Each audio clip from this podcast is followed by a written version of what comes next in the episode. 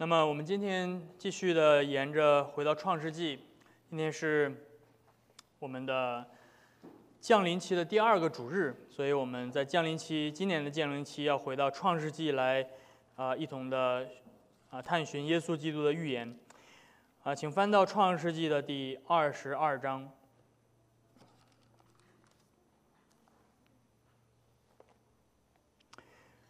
啊，上一周我们回到了创世纪的最开始啊，亚当始祖堕落的那个时候，然后上帝赐下了女人后裔的应许。那么今天我们要快进到亚伯拉罕的时代，来看，这是几乎是整本创世纪最惊心动魄的一个故事。所以翻开创世纪第二十二章，我们从第一节读到第十九节。让我们一同来聆听上帝的话。这些事以后，神要试验亚伯拉罕，就呼叫他说：“亚伯拉罕。”他说：“我在这里。”神说：“你带着你的儿子，就是你独生的儿子，你所爱的，就是以撒，往亚摩呃往摩利亚地去，在我所指示你的山上，把他献为燔祭。”亚伯拉罕清早起来，背上驴，带着两个仆人和他儿子以撒，也劈好了翻祭的柴，就起身往神所指示他的地方去了。到了第三天，亚伯拉罕举目远远的看见那地方。亚伯拉罕对他的仆人说：“你们和驴在此等候，我与童子往那里去拜一拜。”就回到你们这里来。亚伯拉罕把翻祭的柴放在他儿子以撒的身上，自己手里拿着火和刀。于是二人同行。以撒对他父亲亚伯拉罕说：“父亲呢？”亚伯拉罕说：“我儿，我在这里。”以撒说：“请看。”火与柴都有了，但翻祭的羊羔在哪里呢？亚伯拉罕说：“神必自己预备做翻祭的羊羔，我儿。”于是二人同行。他们到了神所指示的地方，亚伯拉罕在那里筑了坛，把柴摆好，捆绑他儿子以撒，放在坛的柴上。亚伯拉罕就伸手拿刀，要杀他的儿子。耶和华的使者从天上呼叫他说：“亚伯拉罕，亚伯拉罕。”他说：“我在这里。”天使说：“你不可在这童子身上下手，一点也不可害他。现在我知道你是敬畏神的了，因为你没有将你的儿子。”就是你独生的儿子留下不给我。亚伯拉罕举目观看，不料有一只公羊，两脚扣在稠密的小树中。亚伯拉罕就取了那只公羊来献为燔祭，代替他的儿子。亚伯拉罕给那地方起名叫耶和华以勒，意思就是耶和华必预备。直到今日，人还说在耶和华的山上。必有预备。耶和华的使者第二次从山从天上呼叫亚伯拉罕说：“亚伯拉罕，耶和华说：你既行了这事，不留下你的儿子，就是你独生的儿子，我便指着自己起誓说：论福，我必赐大福给你；论子孙，我必叫你的子孙多起来，如同天上的星、海边的沙。你的子孙必得着仇敌的城门。”并且地上万国都必因你的后裔得福，因为你听从了我的话。于是亚伯拉罕回到他仆人那里，他们一同起身往别是巴去，亚伯拉罕就住在别是巴。我们今天读上帝的话就到这儿。耶稣基督曾经在地上说：“摩西的书、诗篇。”和先知的书都是指着他说的。因此，今天我们再次的回到最古老的这这卷《创世纪》，要来去寻找耶稣基督到底在哪里。这是一个距今差不多四千多年左右之前的事情，发生在亚伯拉罕的时代。让我们今天从这段圣经当中，我们看到这段圣经是我们可能从旧约圣经当中所读到的，不论是从文学的结构，还是从故事的剧情，还是从神学的内涵深度，这一段经文可以说是整个旧约当中最登峰造极的一段。而这段经文更重要的是，它向我们彰显了。上帝最终极的拯救，他向我们彰显了上帝为我们所预备的那位赎罪的羔羊，我们的救主耶稣基督，那个真正的以撒，除去世人罪孽的上帝的儿子。所以今天我们要从这段经文来一同的来思想。首先我们要来看的是上帝赐给亚伯拉罕令他困惑的命令。首先，我们一同来看第一节。这些事以后，所以我们当然讲今今这个降临期的讲道是直接跳到了这段经文，但是我按照正常的呃读经的顺序，我们需要回到前面去看到底前面发生了什么。这些事以后，让我们回想起前面亚伯拉罕所经历的事情。还记得亚伯拉罕从第十二章创世纪第十二章，他领受上帝的呼召。就离开了自己的家乡，来到了他完全不知道的陌生的这个迦南地。然后到第十五章，上帝与亚伯拉罕立约，他应许要赐给亚伯拉罕土地和后裔。但是接下来，我注意到圣经提了一个很关键的词，提到过了十年。圣经一句话，把亚伯拉罕一生当中十年的时间就抹过去了。从上帝赐给亚伯拉罕应许，到接下来这个十年之后，亚伯拉罕没有看到上帝的应许的实现。亚伯拉罕依旧没有孩子，他和他的妻子萨拉都年纪老迈。于是他们决定要用自己的方式替上帝满足上帝向他们的承诺。他们用一个奴隶夏甲。为亚伯拉罕生一个孩子，就是以实玛利。他们想，可能上帝自己忘了自己的承诺吧？可能上帝是不是太忙了？那么我们就来帮上帝满足他的承诺。然而上帝却显现说，这个孩子不不是我所应许的孩子。上帝说，我要让萨拉给你生孩子。于是亚伯拉罕笑了。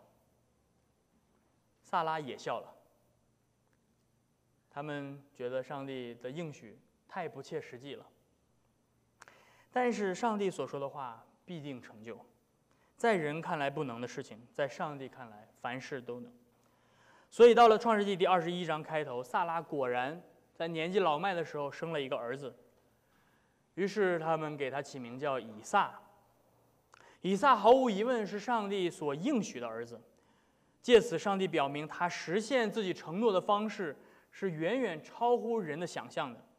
他不需要罪人给他配合或者协助，而上帝应许他一定会借着以撒，借着这位应许之子，最终实现他所应许给亚伯拉罕的家族的昌盛和繁荣。他要应许亚伯拉罕，他将来的后裔要如天上的星、海边的沙那么多。于是要从以撒而出。可想而知，以撒对于亚伯拉罕来说有多么重要。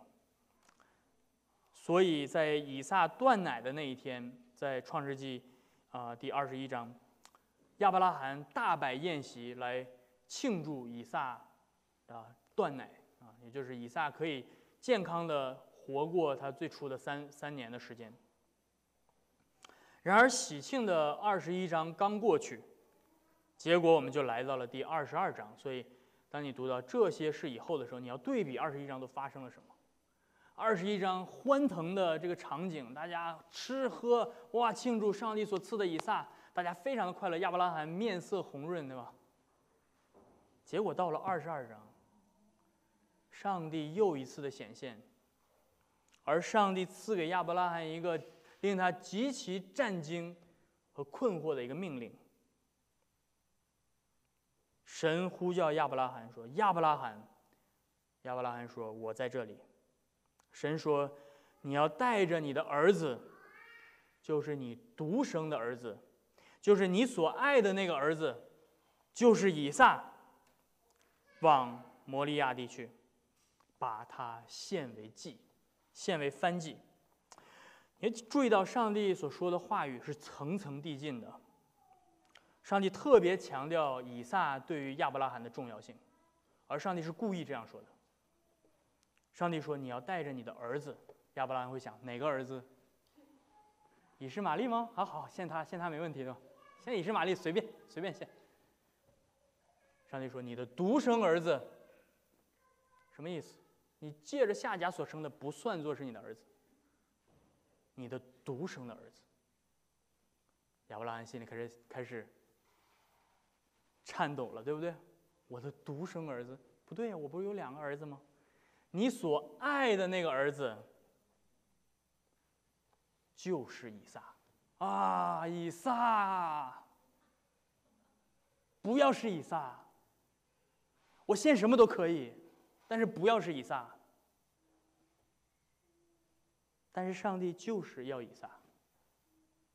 上帝这个命令一定会让亚伯拉罕非常的困惑，啊，而且会让读圣经的读者很困惑，对不对？当你读到这段圣经的时候，你有没有想过说，上帝为什么要给出如此残忍的命令？有一些人在历史上，很多人对这段经文有这样的困惑。呃，专注于这这个命令的道德性，上帝怎么会如此的残忍，命令父亲去杀害自己的儿子？有些人甚至认为这不是上帝的命令，是魔鬼的命令。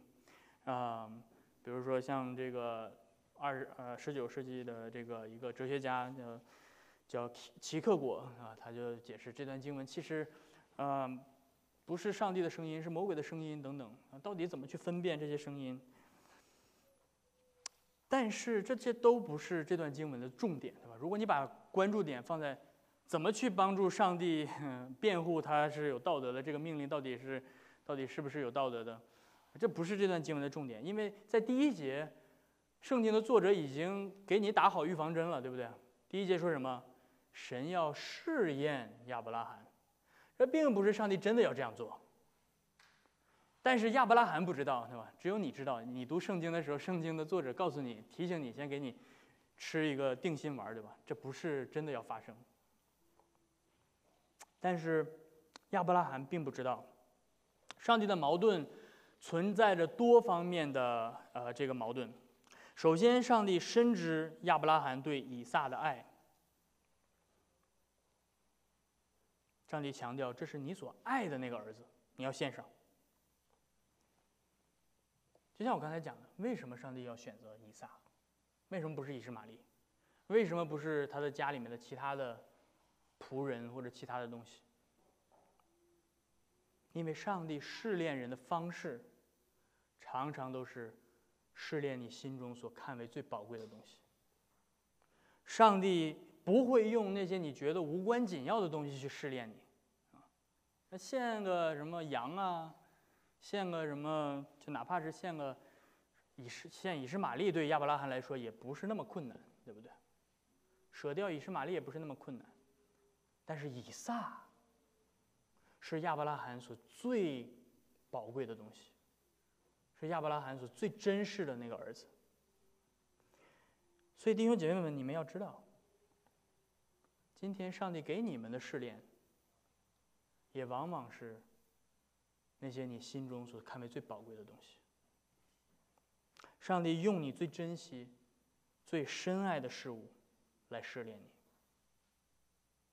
每个人都不一样，可能是对于一些人来说，可能是你的事业；对于其他的人来说，可能是你的爱情；对于另外一些人人来说，可能是你的儿女。每一个人所面对的试炼都不一样，但是上帝试炼人的时候，一定是用你心中所最深爱的东西在试炼你。上帝在问你：你爱我要比这个更多吗？你愿意为了我放弃掉这个吗？这就是上帝试炼的本质。你是否能够把上帝摆在你生命的中心？你内心深处最深处，你灵魂的最根本的那个爱，那个忠诚，到底给了谁？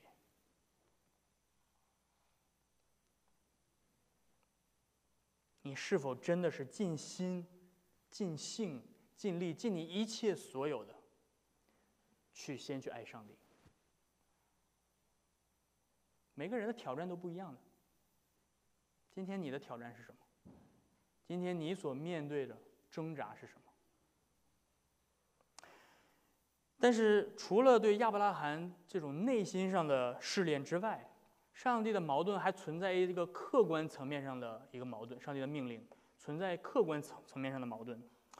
以撒难道不是上帝超自然的应许、超自然的神迹，让本来不能生育的萨拉生孕，然后生出来的吗？这不是说明上帝要借着以撒来实现他的应许吗？上帝，你不是应许亚伯拉罕，他将来后裔要像？天上的星，海边的沙那么多，而且只能是从以撒出来的，才是被称为亚伯拉罕的后裔吗？那么从客观的角度上来讲，咱先不谈对亚亚伯拉罕有多么主观上的这种挑战，先从客观的角度上来讲，上帝你此处的命令，难道不是和之前的应许相矛盾吗？如果以撒死了，上帝你怎么能够继续保持你的信实？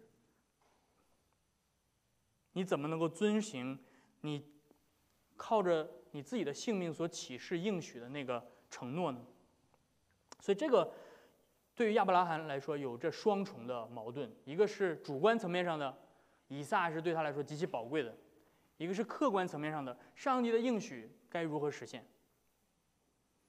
而面对这样的矛盾和困惑，圣经记载了很简短亚伯拉罕的回应。但是却非常的细腻。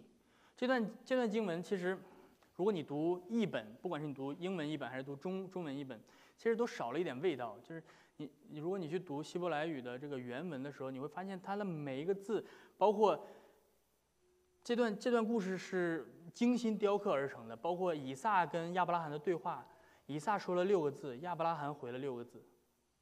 以撒说：“我我的父亲啊。”亚伯拉罕回应：“我的儿子啊。”就是。他的这段故事是极其丰富的，就是我很难去完全的去把它，把它彰显出来。但是，你会看到，当陷入到这种矛盾和困惑当中的时候，圣经没有记录亚伯拉罕心里在想什么，圣经只记录了亚伯拉罕的行动，而圣经让你去猜，借着亚伯拉罕外在的行动，让你去猜亚伯拉罕心里到底在想什么。如果你是亚伯拉罕，你会怎么样？但是接下来圣经说，亚伯拉罕用他的行动证明了他对上帝命令的信靠。第三节，亚伯拉罕清早就起来，很早就起来，背上驴，带着两个仆人和他儿子以撒，劈好了翻祭的柴，起身往神指示的地方去。信心没有行为是死的，信心没有行为是死的。亚伯拉罕所做的事情，证明了他对上帝有一个真正的信心。他不是先要求上帝，你先花两个小时给我解释解释，对吧？你这个命令到底是咋回事你怎么就能够让我先儿子，对吧？你凭什么这样这样这样？你给我解释解释，你解释明白了我再相信，解释明白我再听你的话，没有。亚伯拉罕听到上帝的命令，哪怕他知道他自己有限的头脑无法理解，哪怕他心中非常的挣扎、非常的困惑，但是他第二天清早起来就开始准备。一个真正信靠上帝的人，他知道上帝是可信的，哪怕他自己很困惑，他知道上帝的命令带着那个不可抗拒的力量。他承认上帝的智慧高过人的智慧，他依旧在无知的困惑当中，但是他选择顺服上帝的旨意。但是出于信心的顺服，弟兄姐妹们，绝不是一件闭着眼睛轻而易举就能做的事情。亚伯拉罕的顺服是充满着挣扎和痛苦的。圣经没有让你觉得亚伯拉罕好像机器人一样，对吧？反正上帝不管说什么，我就大家照着做就好了。不是的，这是一件最触碰他灵魂最深处、他的他的最宝贵的东西的时候。他的挣扎是极其痛苦的。他清早起来，什么意思？他经过了一个无眠的夜晚，他睡不着，辗转反侧，是吧？盼着盼盼着天赶紧亮，赶紧能做点什么事情。呃，一大早他就开始忙碌了起来。你看到圣经只是记录了他的行为，但是他的行为都符合一个内心非常焦虑的人的状态。他必须忙碌起来，他必须去做这些事情，每天让自己忙起来，好让他能够不去想，好让他能够暂时放下他心中的那些焦虑和挣扎。他自己去背驴，作为一个主人，他自己去背驴，然后去叫醒仆人，仆人还在睡大觉，主人已经开始备驴了，对吧？你可以想象到他非常的焦焦躁。带上以撒，然后自己去跑去砍柴，这一切。都是在沉默当中进行的。亚伯拉罕没有说一句话。准备上路，第四节，到了第三天，亚伯拉罕举目远远的看见了那个地方。往摩利亚有三天的路程，你很难想象亚伯拉罕这一路是怎么走过来的。把你自己放在亚伯拉罕的地位上去想，每迈出的一步。就离你失去你的儿子更近一步。你每迈出去往前走一步，你就知道离以撒被杀的日子又近了一又近了一步。亚伯拉罕会想什么？你们有没有好奇过？亚伯拉罕会想什么？如果你是亚伯拉罕，你会想什么？当你马上知道你现在再过两天你就要失去你的孩子，你就要失去你唯一的孩子的时候，你会想什么？现在这个孩子就在那个医院里面，就在你的怀抱当中。他现在医生已经宣告了他只有两天的寿命，你会想什么？我想我会想到，如果我是亚伯拉罕的话，我会想到。我的孩子刚出生的时候，我会想到他咕咕坠地的那个时候，他发出的第一声啼哭的时候，我会想到他是我期盼了多年才得到的那个儿子，我会想到我分照着上帝的吩咐第八天给他行割礼的时候，我可能会想到那是上帝刻印在他圣约百姓身上的标记。表明以撒是属于上帝的。我可能会想到，当以撒断奶的时候，我们摆了一大桌的宴席，然后宴请来呃各各个家家族的人来一同的吃喝，一同欢乐。我会想起那些快乐的日子，而我也会想到上帝。我会想上帝为什么要这样做？我想起了上帝曾经和我立约。在云烟和火光当中显现，经过肉块，把那些肉块都燃烧掉。然后他说：“将来我要赐给你如海边的沙一样的后裔。”我会想到我曾经多么愚蠢的想要靠着自己的聪明，想要靠着自己的计划，与夏甲生以实玛利来帮助上帝实现自己的承诺，好像自己不是一个无子无无后的人。我知道在远方的我的亲戚笑话我。说我家里没有孩子，我会想到上帝向我们显现的时候，对萨拉说：“萨拉，你要生一个孩子。”我会想到萨拉的笑，不信的笑。我会想到我听到这个消息的时候，我内心的那个不信的笑。但是我会想到上帝的应许，真的在这个孩子身上实现了。从以撒所生的才是你的后裔。但是为什么上帝你要夺走你所赐的呢？难道就是赏赐的是耶和华，拿走的也是耶和华，这这么简单而已吗？上帝的应许绑定在以撒的身上。如果以撒死了，上帝就成了说谎的了。但是上帝是可信的，所以我们必须要回到上帝的应许当中，我们的信心才能够得到飞跃。而这就是亚伯拉罕在圣经当中没有记载的，但是是圣经暗示我们他所获得的这种信心的飞跃。想着想着，就到了山脚下。接下来，亚伯拉罕终于说话了。这三天一句话没说，就跟仆人就这么走，跟以撒就这么走。到了山脚下，亚伯拉罕终于开口说话了。他打破了沉默，而他这三天一直闭着嘴，第一句话就展示了他极大的信心。第五节，亚伯拉罕对他的仆人说：“你们和驴在此等候，我和这个小孩上山上去敬拜。”然后我们会回到你们这里来，你听到了吗？他说我们会回到你们这里来，我们，我跟这个孩子。有一些人认为亚伯拉罕是在欺骗他的仆人，是在用这样的一种善意的谎言，不要让他的仆人太过于担担心。但是我认为这是亚伯拉罕彰显他信心极大的话语。这表明了他的信心获得了一个飞跃。我相信亚伯拉罕真的在那个时刻相信他会和以撒一起下山。而我为什么这样确信？是因为希伯来书第十一章，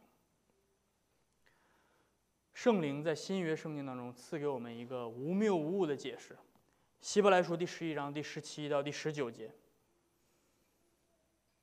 那里面说，亚伯拉罕因着信，在被试验的时候，就把以撒献上，这便叫那欢喜领受应许的，将自己的独生的儿子献上。论到这儿子，曾经有话说：从以撒生的，才要称为你的后裔。但是亚伯拉罕为什么献以撒？因为他以为上帝能叫死人复活。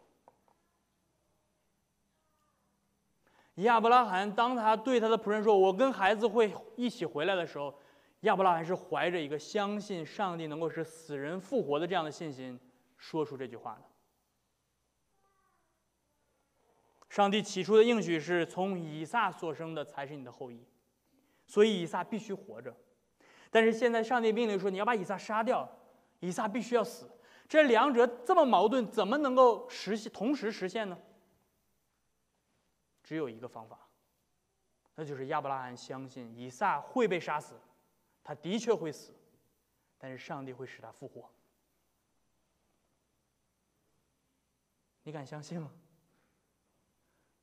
曾经亚伯拉罕所相信的是，就是我们今天所相信的。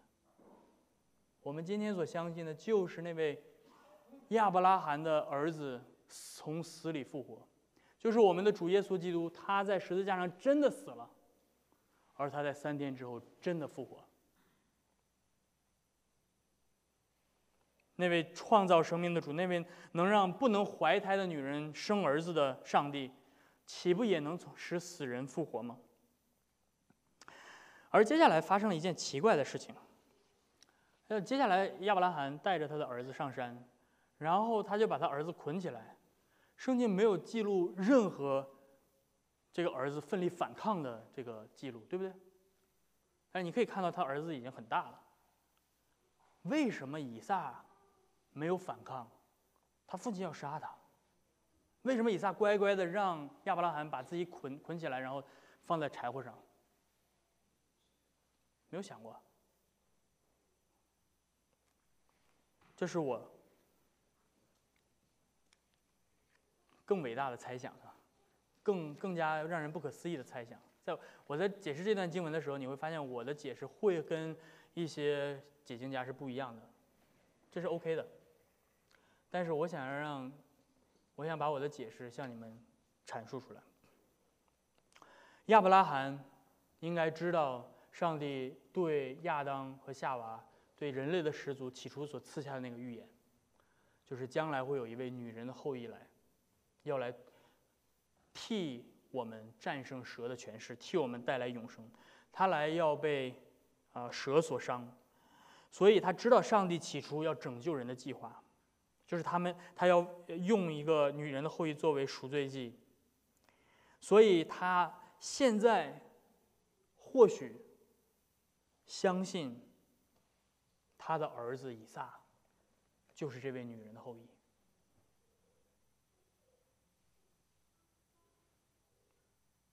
亚伯拉罕似乎意识到以撒的出生，这个超自然的出生，其意义远远超过他自己所以为的，就是为亚伯拉罕自己延续子孙后代而已。上帝赐下以撒来，有着一个更重要的含义，这是亚伯拉罕相信的，就是以撒要为世人献上自己。亚伯拉罕在以撒的身上看到了将来的耶稣基督。所以，接下来亚伯拉罕做了惊惊人的事情。第六节，亚伯拉罕把翻祭的柴放在了他的儿子以撒的身上。这节经文是最清晰的福音，你们看到了吗？父亲把那个要献祭的木头放到了要献为祭的儿子的身上。就像耶稣基督曾经，天父把那个要献祭的十字架的木头放在了耶稣基督的身上，让他背着前往哥哥他，准备献上自己。同样的，就在这里面，我们看到了亚伯拉罕把献祭的木头放在了他的儿子身上。以撒背着木头，与他的父前行，预备被他的父亲自献为祭。而亚伯拉罕明白这个含义，而他以撒也明白这个含义。所以亚伯拉罕接下来进入到整个故事的一个最中心的点，就是第七节，儿子跟父亲之间的对话。以撒对他的父亲亚伯拉罕说：“父亲呢？”亚伯拉罕说：“我的儿子，我在这里。”以撒说：“请看，火跟柴都有了。”但是翻祭的羊羔在哪里？以撒问了一句重点的话：“一切都有了，但是唯一没有的是献祭的羊羔，羊在哪儿？”而以撒的这句话是整个旧约圣经所最终说的话。整个圣经从创世纪一直到马拉基书所问的一个问题就是：羊在哪儿？那个真正能除去世人罪孽的羊在哪儿？旧约的立位祭司不断的献羊，不断的献祭，每一年都献献了无数只。但是人还是要死，人还是有罪的，他们这些羊没有办法除去人的罪。整个圣经的问的最终极的问题就是以撒这句话：羊在哪儿？而这句话真正的答案要等到施洗约翰来回答。但是接下来，亚伯拉罕的回答再次充满了非常深刻的含义。第八节，亚伯拉罕说：“我的儿子啊，神必要自己预备做燔祭的羊羔。”那中文的翻译把我的儿子放到了亚伯拉罕回答的话的前面，但是实际上在原文当中，这个词是在最后面出现的。所以我刚才读的时候，我是反着读的。亚伯拉罕说：“神必为自己预备这羔羊，我的儿子。”什么意思？亚伯拉罕故意产生了这种奇异句或者是言外之意。亚伯拉罕在暗示他的儿子，神所预备的那个羔羊，就是你呀，我的儿子。当然，有的解经家会不同意这一点，但是我认为这就是圣经最出人意料的地方。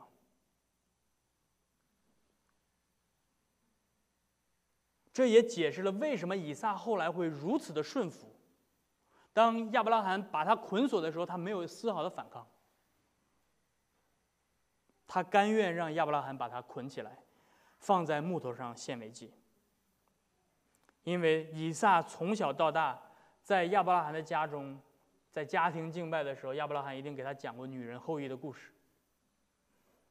亚伯拉罕一定提醒他：“你是上帝超自然的。”神迹所降生在这个世界上的，所以以撒的顺服，不仅仅是顺服亚伯拉罕而已。以撒的顺服是顺服上帝，顺服他的天赋，甘愿把自己献上。他或许认为他就是那个要拯救世人的代罪的羔羊。然而，就在这个千钧一发之际，上帝制止了亚伯拉罕。第十一节，事情发生了转机呢。你读到第十节的时候，你就觉得啊，完了，一桩惨案要发生了。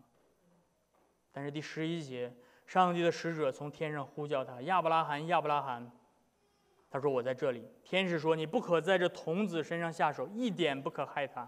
现在我知道你是敬畏神的了，因为你没有将你的儿子，就是你的独生的儿子留下，不给我。”接下来第十三节，亚伯拉罕举目观看，不料有一只公羊，两个角扣在稠密的小树中。亚伯拉罕就取了那只公羊来，献为燔祭，代替他的儿子。以撒不是真正的羔羊，上帝为以撒预备了一只羊，那只羊被困在木头上。这一切都是预表，那只羊被困在木头上，被拿来代替以撒献为祭。这一切最终都指向了耶稣基督，弟兄姐妹们，那位上帝的羔羊。是父上帝的独生的爱子，是亚伯拉罕真正的子孙，那位真正能够除去世人罪孽的。因此，当耶稣基督来到约旦河受洗的时候，施洗约翰的话回答了整本圣经，也就是以撒当时所问的问题：“父亲，羊在哪儿？”施洗约翰说：“看呐，上帝的羔羊，除去世人罪孽的。”当耶稣受洗出来的时候。父从天上做见证说：“看呐，这是我的爱子，不是亚伯拉罕的爱子，是我自己的爱子，我所喜悦的。”上帝阻止了亚伯拉罕把他自己所爱的儿子以撒献为祭，但是他却把自己深爱的独生的爱子耶稣基督赐给世人，代替他们钉在木头上，献上自己，为世人献上了赎罪祭。叫一切信他的不至灭亡，反得永生。以撒没有死，但是耶稣基督真的死了。耶稣基督的血如同那个毫无瑕疵、毫无玷污的羔羊之血，要涂抹我们一切的罪。而今天弟兄姐妹们，我们所信的福音和亚伯拉罕所信的福音是同一个福音，尽管亚伯拉罕误以为以撒就是那位羔羊。但是，亚伯拉罕所信的死人复活的福音，就是耶稣基督的福音的核心所在。这位死在木头上的亚伯拉罕的子儿子，第三天从死里复活，战胜了死亡，实现了上帝起初的承诺，就是女人的后裔要来摧毁蛇的头，战胜死亡的权势。而上帝所赐给亚伯拉罕的应许，最终也借着这位后裔耶稣得以实现。还记得在第十八节，上帝说：“地上的万国都必因你的后裔而得福。”而新约圣经告诉我们，这位使万国得福的亚伯拉罕的后裔就是耶稣基督。如今在基督里，亚伯拉罕的后裔真的如海天上的星、海边的沙那样多。如今你我在耶稣基督里都被称为是亚伯拉罕的后裔，你就是亚伯拉罕的后裔。在创世纪刚才读的二十二章第十八节当中所说的，包括你，不是从以撒肉身所生的，不是从亚哥肉身所生的，而是从圣灵所生的，与亚伯拉罕有着同样信心的人。上帝在基督里赐给我们的产业，也不仅仅是迦南地而已，而是整个受造界。神既不爱惜自己的儿子，为我们众人舍了。岂不要把万物都白白的赐给我们吗？保罗在罗马书第八章说。而我们应该如何回应这位为我们舍己的上帝的儿子呢？我们还会因为什么而舍弃他呢？在这个世界上，除了耶稣基督那位真正的以撒，那个真正的赎罪的羔羊，还有谁曾经为我们舍掉自己呢？因此，弟兄姐妹们。今天，我们回到了距今四千年前的这个故事。我们看到了，就在亚伯拉罕献以撒的那个画面当中，我们看到了上帝献为我们献上了耶稣基督。上帝为我们预备了代替我们的羔羊。今天这降临期的第二个主日，让我们从这段故事当中继续的仰望基督。他曾经在十字架上彰显了上帝对我们的爱，他曾经甘愿为我们舍去他所最挚爱的独生的爱子。因此，让我们以感恩的心，全然的倚靠他，毫无保留的去爱他，来回应这位为我们献上自己的上帝的儿子耶稣基督。让我们一同来到他的面前，向他祷告。天父，我们来到你的面前，主，我们为着我们的救主，你的独生爱子耶稣基督而感谢你。主，我们在这段故事当中看到了主当时你自己的心。如同亚伯拉罕一样，你如此的深爱着你的儿子耶稣，然而你却甘愿为我们这些不配的罪人，在十字架上舍掉了他。尽管以撒没有真正的死去，但是耶稣基督却是真正的死去，承受了你的刑罚和咒诅。他躺在坟墓里三天，但第三天他从死里复活，向我们彰显了。主你的应许的确实，从这位亚伯拉罕所生的，这位亚伯拉罕儿子所生的才是你的后裔。而如今我们都从这位亚伯拉罕的儿子耶稣基督所生，靠着你圣灵的大能，因此主我们可以被称为亚伯拉罕的后裔，享受你所赐给亚伯拉罕的祝福。为此我们特别的感谢你，主我们祈求你继续的。还将这福音刻印在我们的心中。那接下来我们要领受我们的主耶稣所设立的圣礼，请你借着圣礼继续坚固我们的信心，叫我们看到在这圣礼当中他所向我们彰显的他的在十字架上的救赎。我们这样的祷告祈求是奉靠耶稣基督的名，阿门。